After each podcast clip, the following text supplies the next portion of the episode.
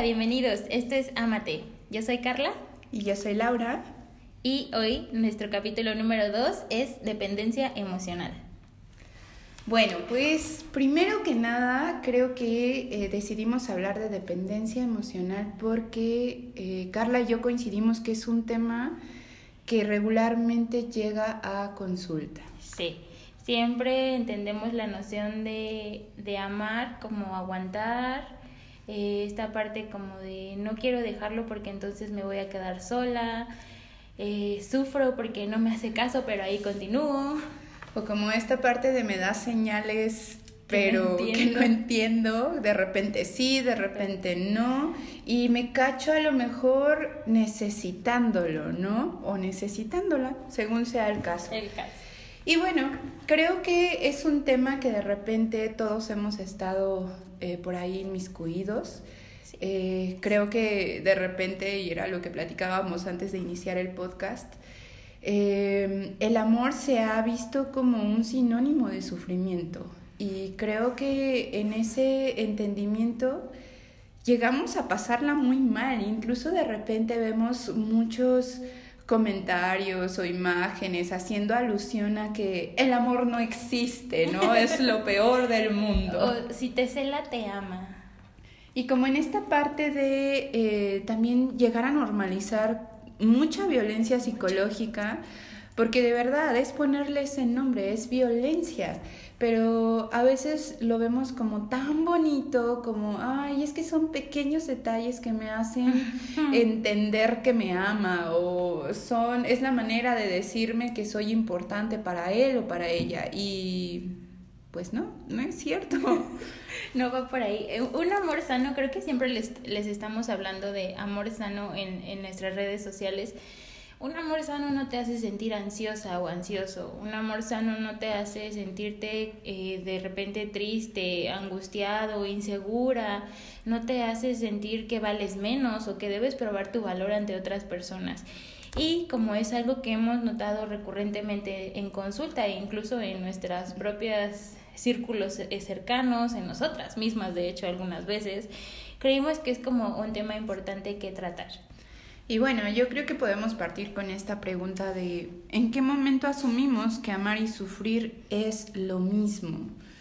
Yo creo que todo puede venir desde la educación que hemos recibido desde pequeños, ¿no? Y esta educación hablo mucho de todo aquello que nos han puesto como referentes. No sé, me viene a la mente las telenovelas, eh, las películas de Disney que nos dicen, híjole, pues sufre y al final la vida te va a recompensar con un amor verdadero, ¿no?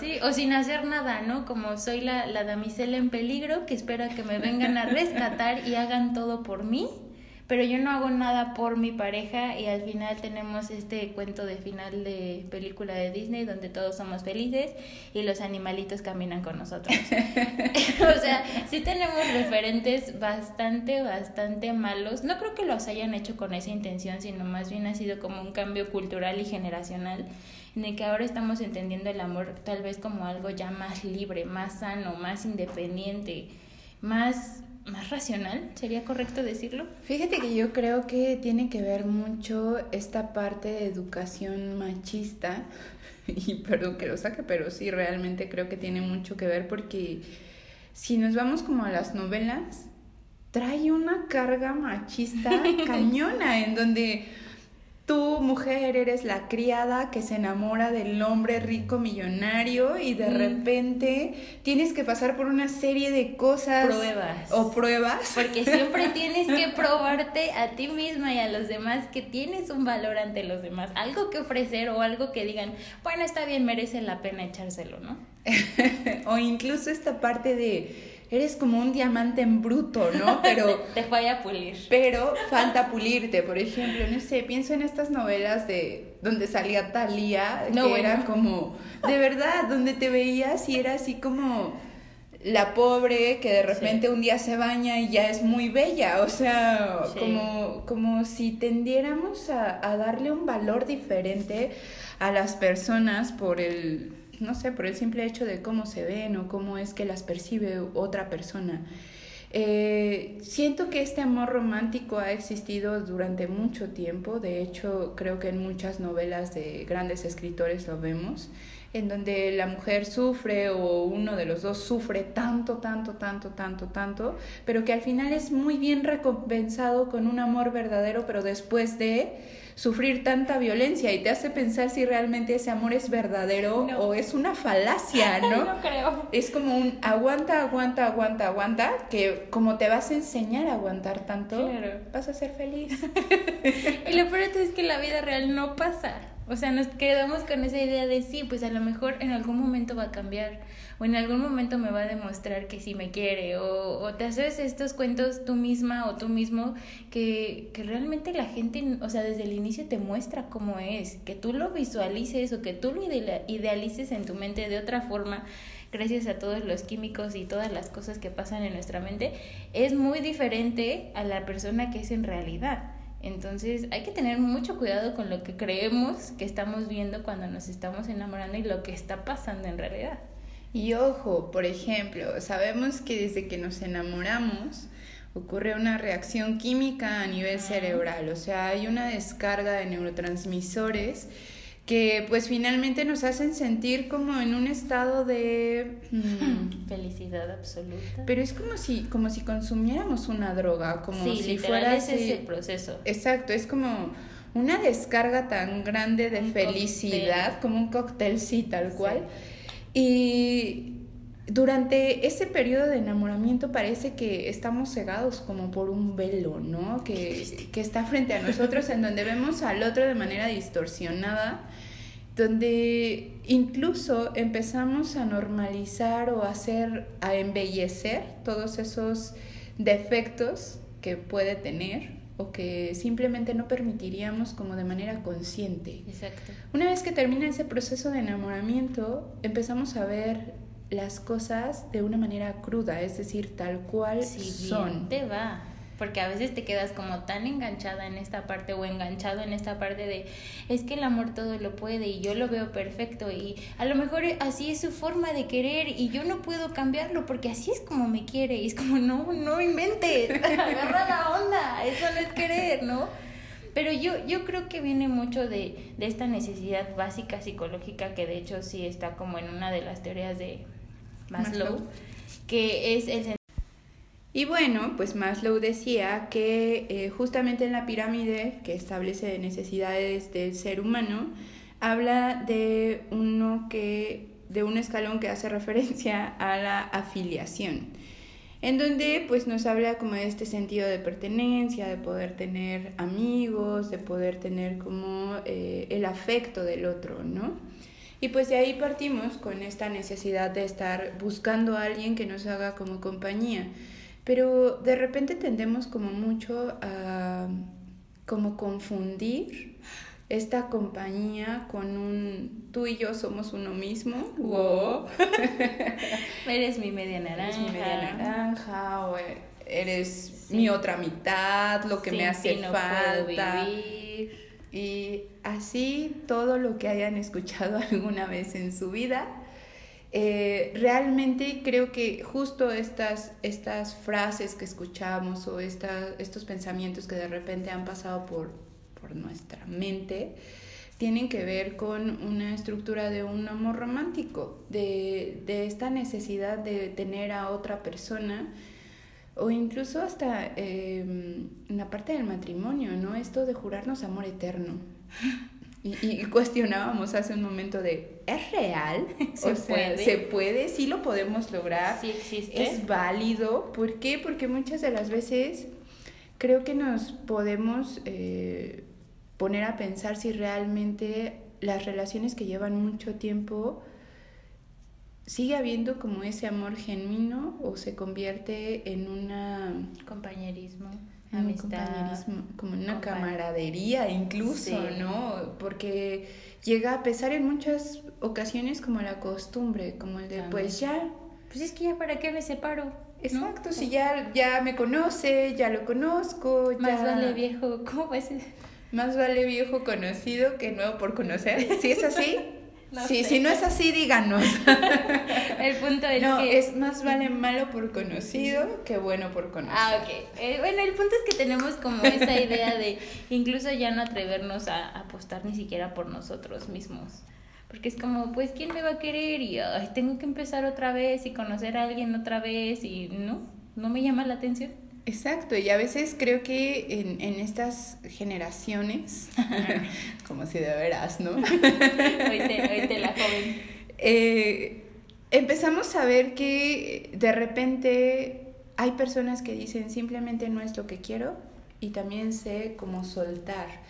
Y las generaciones más antiguas lo ven como un pues parece que somos, no le están echando ganas, parece que somos como desechables, que no, no tenemos como un compromiso, no podemos establecer un compromiso, entre muchas cosas, pero yo creo que es algo sano, que cuando ya no estás a gusto en un lugar, cuando alguien te dice, ya no te quiero, se vale irte. Se vale irte. Y, y, es más, debes de irte, no tienes que quedarte. Pero bueno, nosotros lo estamos hablando como desde alguien afuera. Creo que es muy complicado cuando estás adentro darte cuenta de la situación o incluso si te das cuenta de ello llegar a aceptarlo porque duele demasiado. El decir, pues a lo mejor no me quiere como yo quiero, pero aquí sigo. pero incluso nos lleva a pensar y, y hacíamos como esta analogía de... La dependencia emocional puede ser muy parecida o es igual a una dependencia, por ejemplo, a una droga. La necesitas, la necesitas para estar bien. Y, y es como esta parte en la que te sientes ansioso cuando no sabes de tu pareja. O cuando no te contesta rápido los mensajes y que empiezas a crearte ideas o historias en tu mente de qué estar haciendo, qué está pasando, por qué no me hace caso, con quién está, ¿no? Y miles de pensamientos que terminan haciéndonos mucho, mucho daño emocional, física, o sea, en cualquiera de los aspectos de nuestra vida terminamos madreados. y, y que pueden generarnos como esta parte de ansiedad, o sea, porque de verdad llega a detonar incluso ataques de pánico cuando recuerdo muchas pacientes que de repente llegaban a consulta y me decían, es que me cacho viendo todo el tiempo su hora de conexión. A mí me tocó alguna paciente también que de repente checaba el GPS y es como, ¿Por qué te pones en esa situación? ¿Cuál es tu necesidad tan grande de estar con alguien y que cubra ese vacío que tienes de soledad, que últimamente todo el mundo quiere huirle a la soledad, que te haces, eh, te haces esto a ti misma?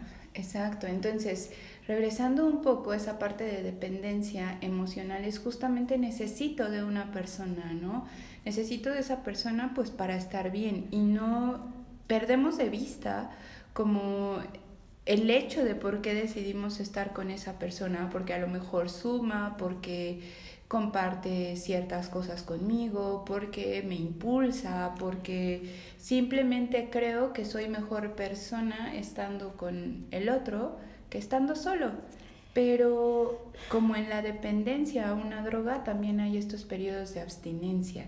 Y es justamente lo que mencionaba Carla como en este punto de no saber de, mi pareja, de no saber dónde está, de no saber qué está haciendo, me, me encuentro en, en, en, el punto en el de ¿y ahora qué? Sí. Lo necesito, necesito que esté aquí para estar bien. Y es como esas pequeñas recaídas que podemos tener si es que en algún momento se termina, se termina ¿no? Y, y, y es válido, pero para ello tenemos que empezar a desintoxicarnos. Como con una droga, la desintoxicación tiene que ver con un cero consumo. En una dependencia emocional podemos hablar de un contacto cero, es decir, me alejo totalmente de lo que me hace daño y me relaciona con esa persona, porque muchas de las veces pasa esto ya vi que publicó algo en Facebook.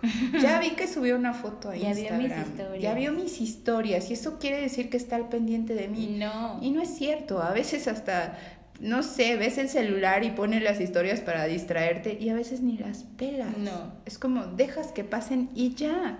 Pero es precisamente todo este juego mental que nos hacemos nosotros mismos de estar pendiente de mí porque en realidad tú eres el que está al pendiente de esa persona y todo lo haces como por tener y, y contar con esta persona que llene tus vacíos porque le, le otorgaste el poder le otorgaste el poder de decidir sobre ti, sobre a lo mejor tal vez pienses que te conoce mejor que tú misma. O sea, es totalmente volcar en la otra persona tu personalidad, tus deseos, tus necesidades, tus eh, apegos, todo lo que sea parte de una persona está en el otro. Y a veces nos cachamos incluso diciendo, es que no lo puedo dejar porque teníamos planes, ¿no? Y es como de, puedes volver a hacer planes nuevos, o sea, no necesitas estar con una persona que ya no te quiere y que a lo mejor en el fondo sabes que tú tampoco ya no lo quieres porque incluso a veces nos lleva a cuestionarnos cómo es posible que tú quieras a alguien que no te quiere. Porque el amor se demuestra día a día, ¿no? Es como es esta alusión que se hace como el amor es como una planta, si lo riegas crece, crece bonito, tienes que podar, tienes que sacarla, que dé sus bañitos de luz y todo eso. Eh, en realidad nosotros necesitamos ese mismo cuidado, como con alguien que se preocupe por nosotros. Eso no quiere decir que 24/7 va a estar preguntándonos, oye, ¿cómo estás? ¿Cómo estás? ¿Ya comiste? ¿Ya hiciste? ¿Ya bla, bla, bla? No. Hay que entender el límite de lo sano. Exacto. A pesar de que, o bueno, no a pesar, aun cuando decidimos que una persona nos haga compañía, tenemos que entender que somos seres individuales que simplemente deciden eso, acompañarse. No está para cubrir mis necesidades, ni está para hacerme sentir que ya estoy completo, porque muchas de las veces parece que vamos como por la vida buscando esa parte que nos falta y en realidad, desde la teoría psicoanalítica, nos enamoramos de eso, de nuestras faltas, ¿no? Eso que parece que no tenemos es lo que buscamos, ¿no? Por ejemplo, tenía a veces ni siquiera lo tiene. Exacto. Lo imaginamos nosotros. Y tendemos como esta idealización. Sí. Y muchas de las veces es eso, es la cruda realidad, darte cuenta que idealizaste tanto a una persona que cuando lo conoces hay, una imagen que a mí me gusta mucho que vi en, en Instagram alguna vez, que salen, son unos dibujitos y, y la chica le dice al chico, eras más atractivo cuando eras mi amor platónico. pues sí, porque todo está en la imaginación, todo está en esta construcción que nos hacemos en nuestra cabeza de la otra persona. Así como nos creamos historias cuando nos sentimos celosos o cuando estamos ansiosos o cuando no sabemos de nuestra pareja, esta construcción igual pasa, ¿no? Como es que es súper seguro de sí mismo. A lo mejor la que se siente inseguro eres tú o es súper exitoso, súper trabajadora, no sé, cualquier atributo que quieras ponerle a la otra persona, a lo mejor nada más te está dando la ilusión porque es lo que tú quieres ver. Exacto, y yo creo que también parte de algo muy importante que hablábamos al inicio también, de que muchas de las veces cuando no sabemos qué estamos buscando, aceptamos cualquier cosa. Y por cosa no me refiero a una persona, sino a aquellas conductas que suele tener sobre nosotros y entonces empezamos a normalizar muchos tipos de violencia que...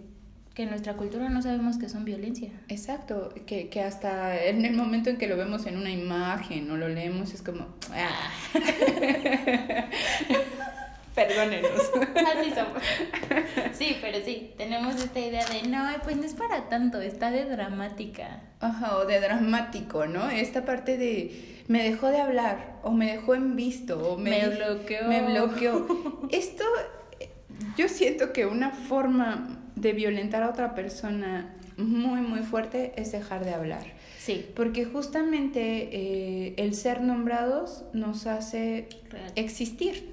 Entonces cuando nos dejan de nombrar es como si nos anularan totalmente.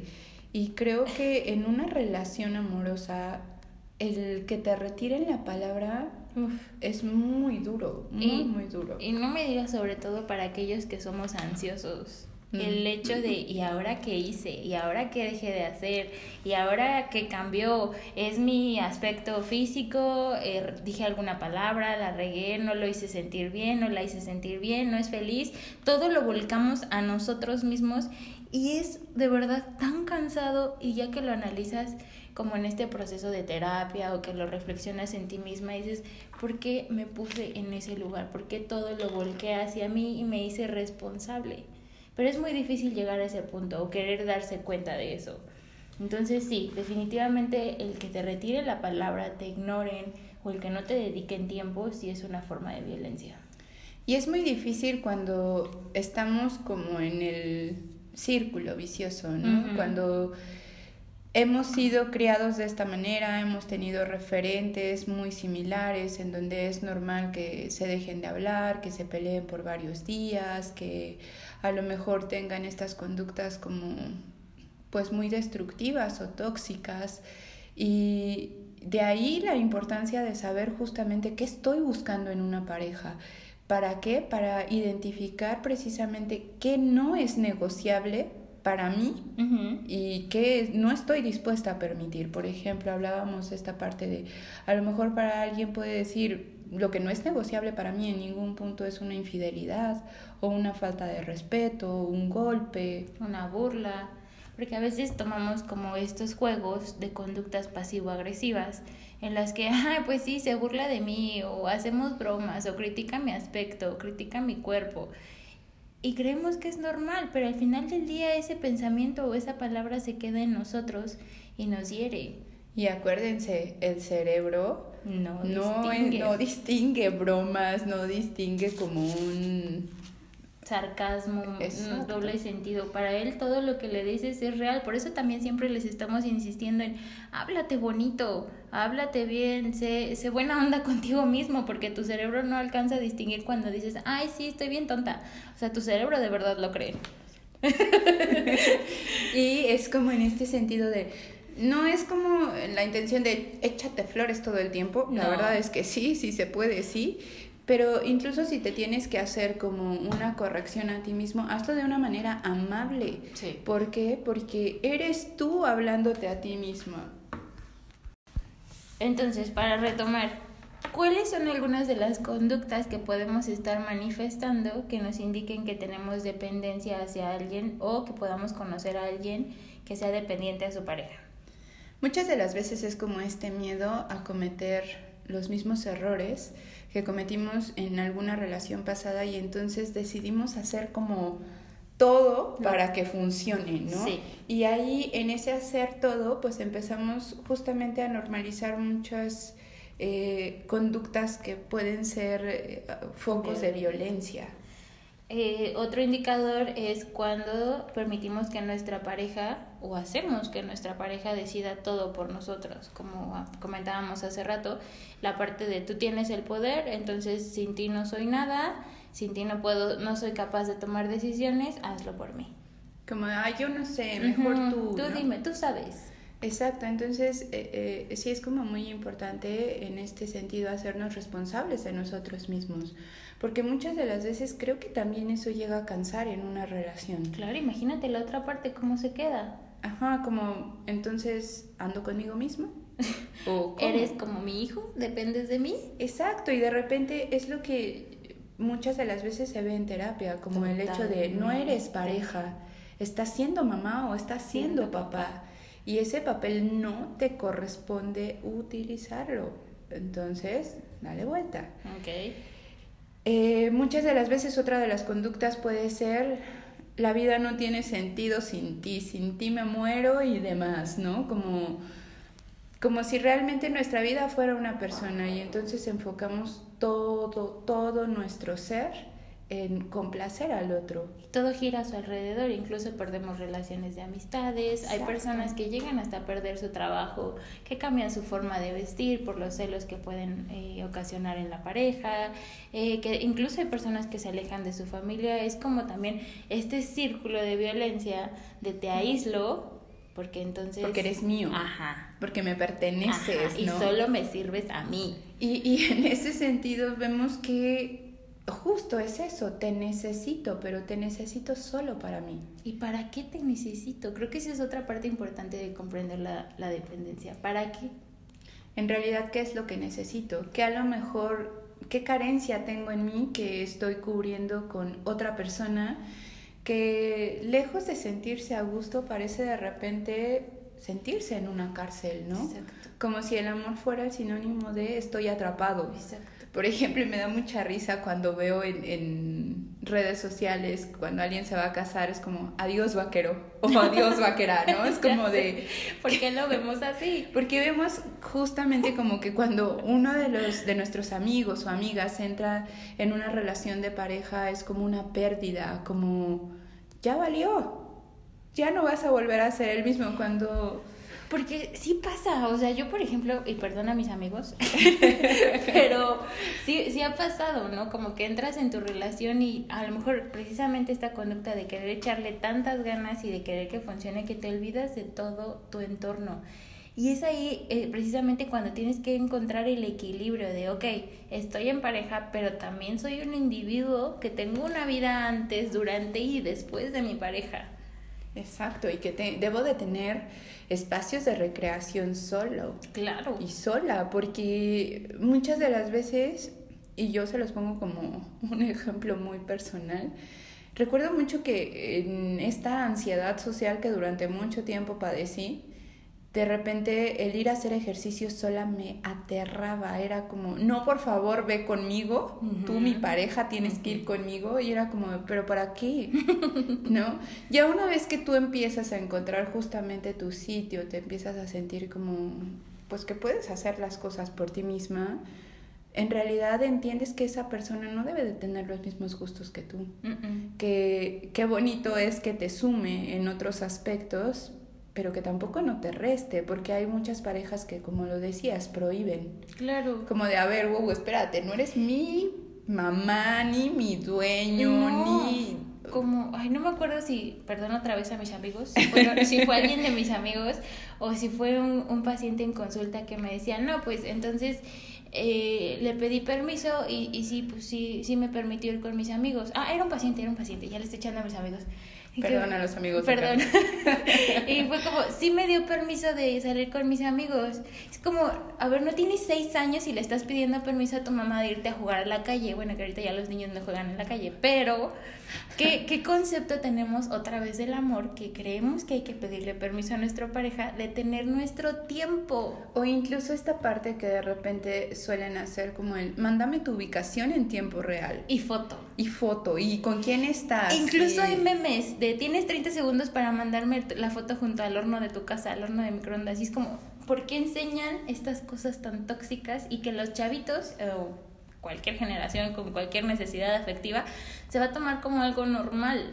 Y entonces es ahí donde empezamos justamente a desvirtuar como la verdad de un amor sano, ¿no? Por ejemplo, en la actualidad vemos que de repente pensamos o se ha pensado como el amor o tener una pareja como algo desechable. Pero en realidad yo no lo veo así, ¿saben? O sea, más bien es como, qué, qué padre que tengas el valor de, de, saber justamente qué es lo que no quieres en tu vida, pero eso no significa que también andes como por todo el mundo.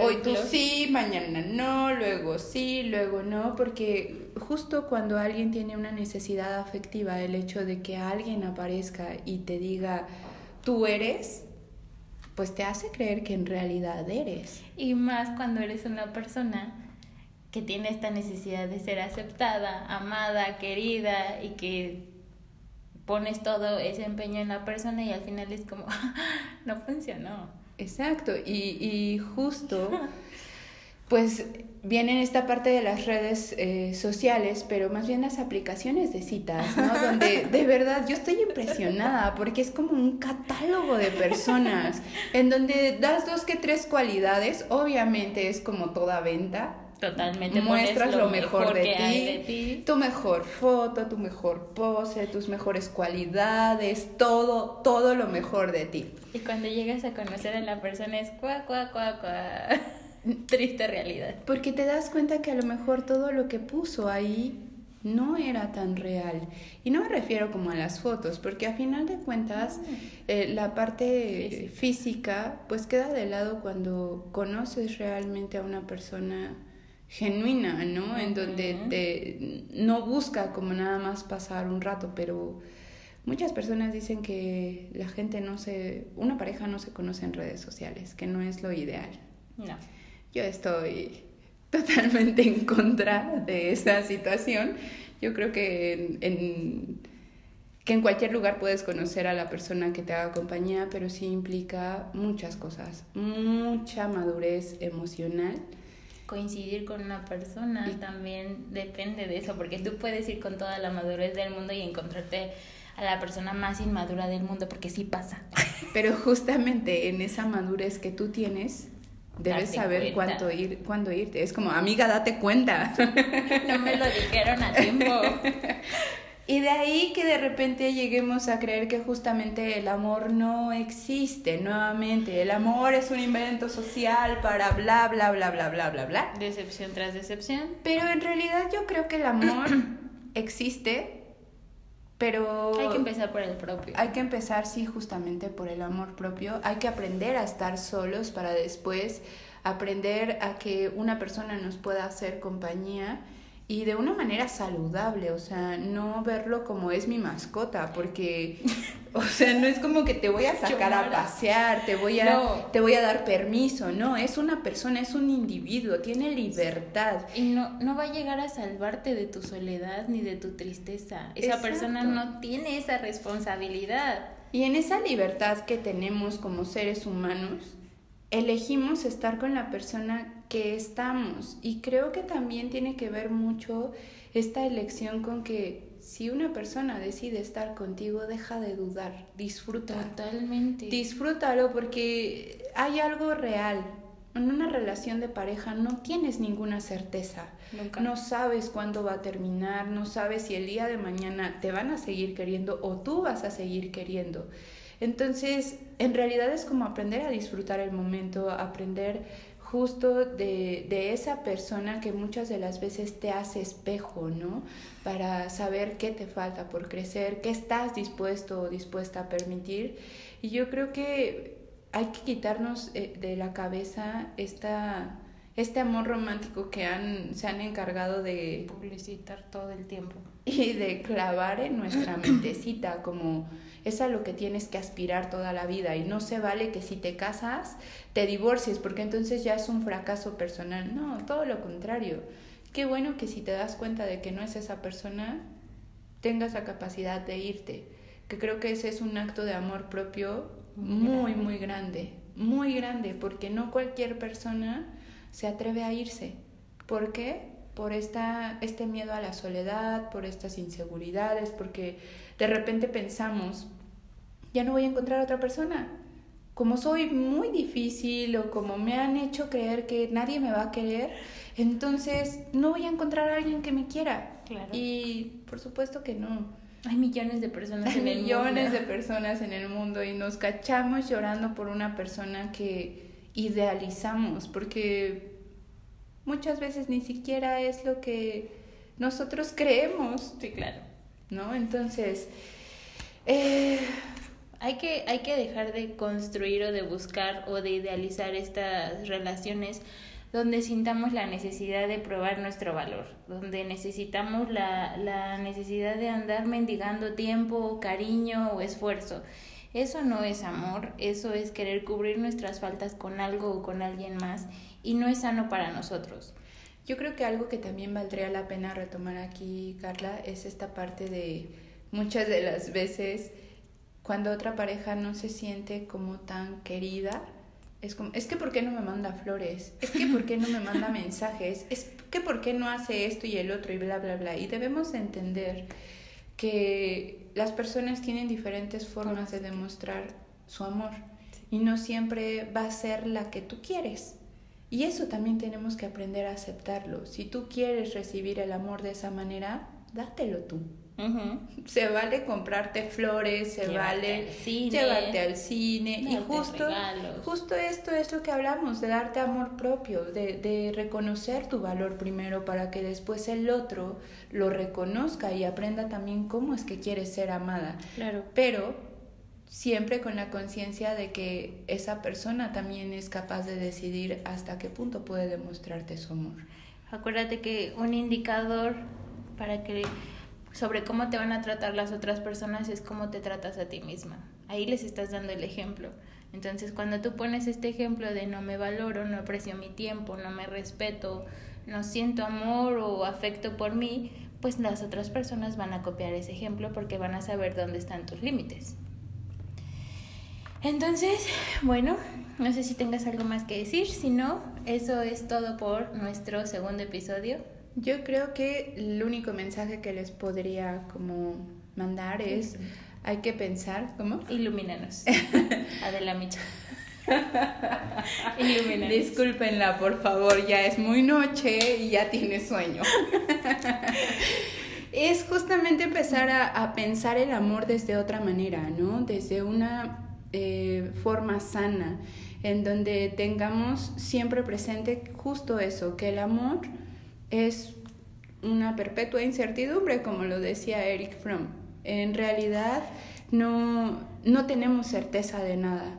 Y eso es lo bonito. Es como la vida. Un día podemos despertar, pero al otro día no sabemos. Ay, Entonces, hay que aprender a disfrutar realmente de lo que tenemos en el momento, pero siempre estableciendo límites. Lo que no me gusta hacerlo saber, lo que a lo mejor me hace sentir mal, también poderlo decir a tiempo y no dejar que justamente esas situaciones se vayan normalizando hasta el punto en el que sienta que esa relación me hace más daño que bien, pero no la puedo dejar porque entonces me quita algo.